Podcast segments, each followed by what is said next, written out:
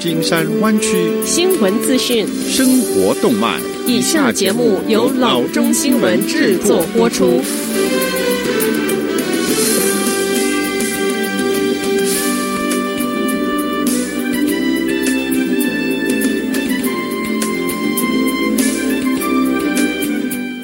各位听众，大家好，欢迎来到老中广播电台的节目，我是君君。我们首先来关注今天的旧金山湾区地方消息。情人节的夜晚，一个金属气球接触了电线，导致 Fresno 两千三百多户的家庭失去电力。The Fresno Bee 周一报道称，PG&E 的发言人 Hernandez 说，停电大概是从晚间的八点开始。停电区域是位于 Valentine Avenue 以东。一个小时之后，大部分的用户恢复电源，但是部分居民一直到午夜才通电。根据 PG&E，去年金属气球导致加州北部和中部 PG&E 的服务区约停电了四百五十次，超过二十五万户的家庭和企业断电。他们说，自二零一九年以来，气球引起的停电增加了将近百分之三十。这家公共事业公司经常在重要节日前警告居民们，这些漂亮亮晶晶的金属气球其实是相当的危险。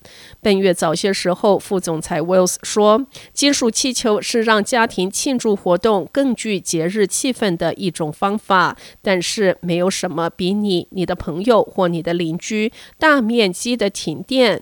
更能让浪漫之夜变得黯然失色，所以 PG&E 希望用户们在使用金属气球这方面一定要更加的注意。下子消息，又有一起欺骗联邦纾困法案 PPP 公司人花用，然后被检方查出而遭起诉的案例。一名 Oakland 的女性，已因非法诈骗四百五十多万元的瘟疫纾困资金，而在联邦法院遭起诉。加州北区联邦检察官 David Anderson 表示，现在三十一岁的 Christina Burden 于去年的六月被指控一项银行欺诈罪。后来，他从政府的 PPP 中获得了六十八万四千三百七十五元的可免偿贷款，这笔贷款被转到了 Burden 的空壳公司 Blessing Box Company LLC。根据检方的指控，Burden 还于二零二零年四月到六月的期间提出另外九项欺诈性的 PPP 贷款申请，同时还申请了经济伤害灾难贷款计划 EIDL，其中一笔 PPP 给了 Burden 三十万七千九百一十六元，EIDL 则给了他十五万零九百元。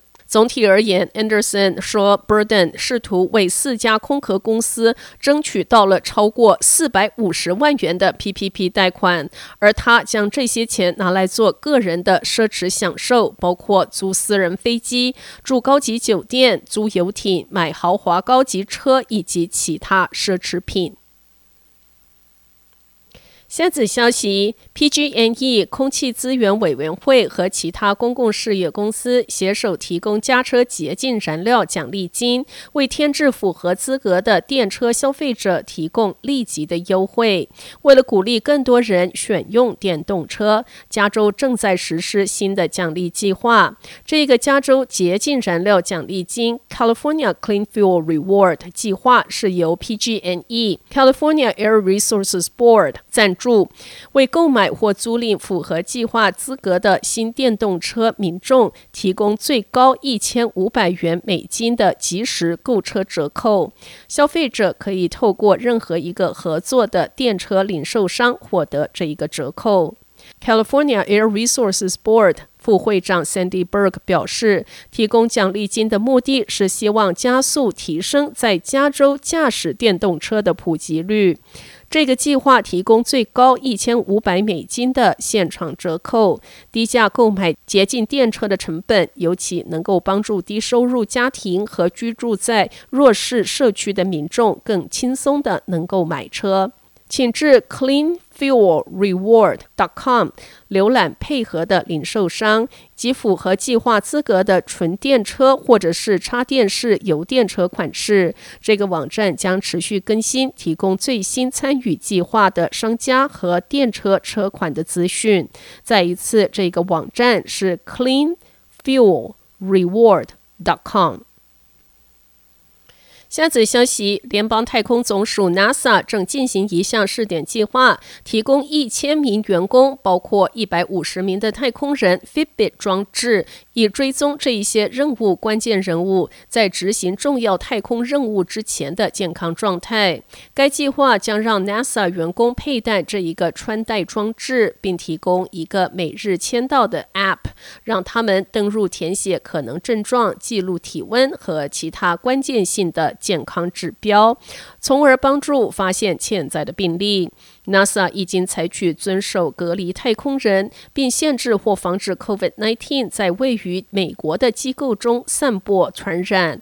他当然会遵守当地的防疫有关准则和要求，但机构本身同时也引入自己的防疫措施。新的 Fitbit 试点计划目的是在补强现有的防疫措施，提供健康指标的追踪。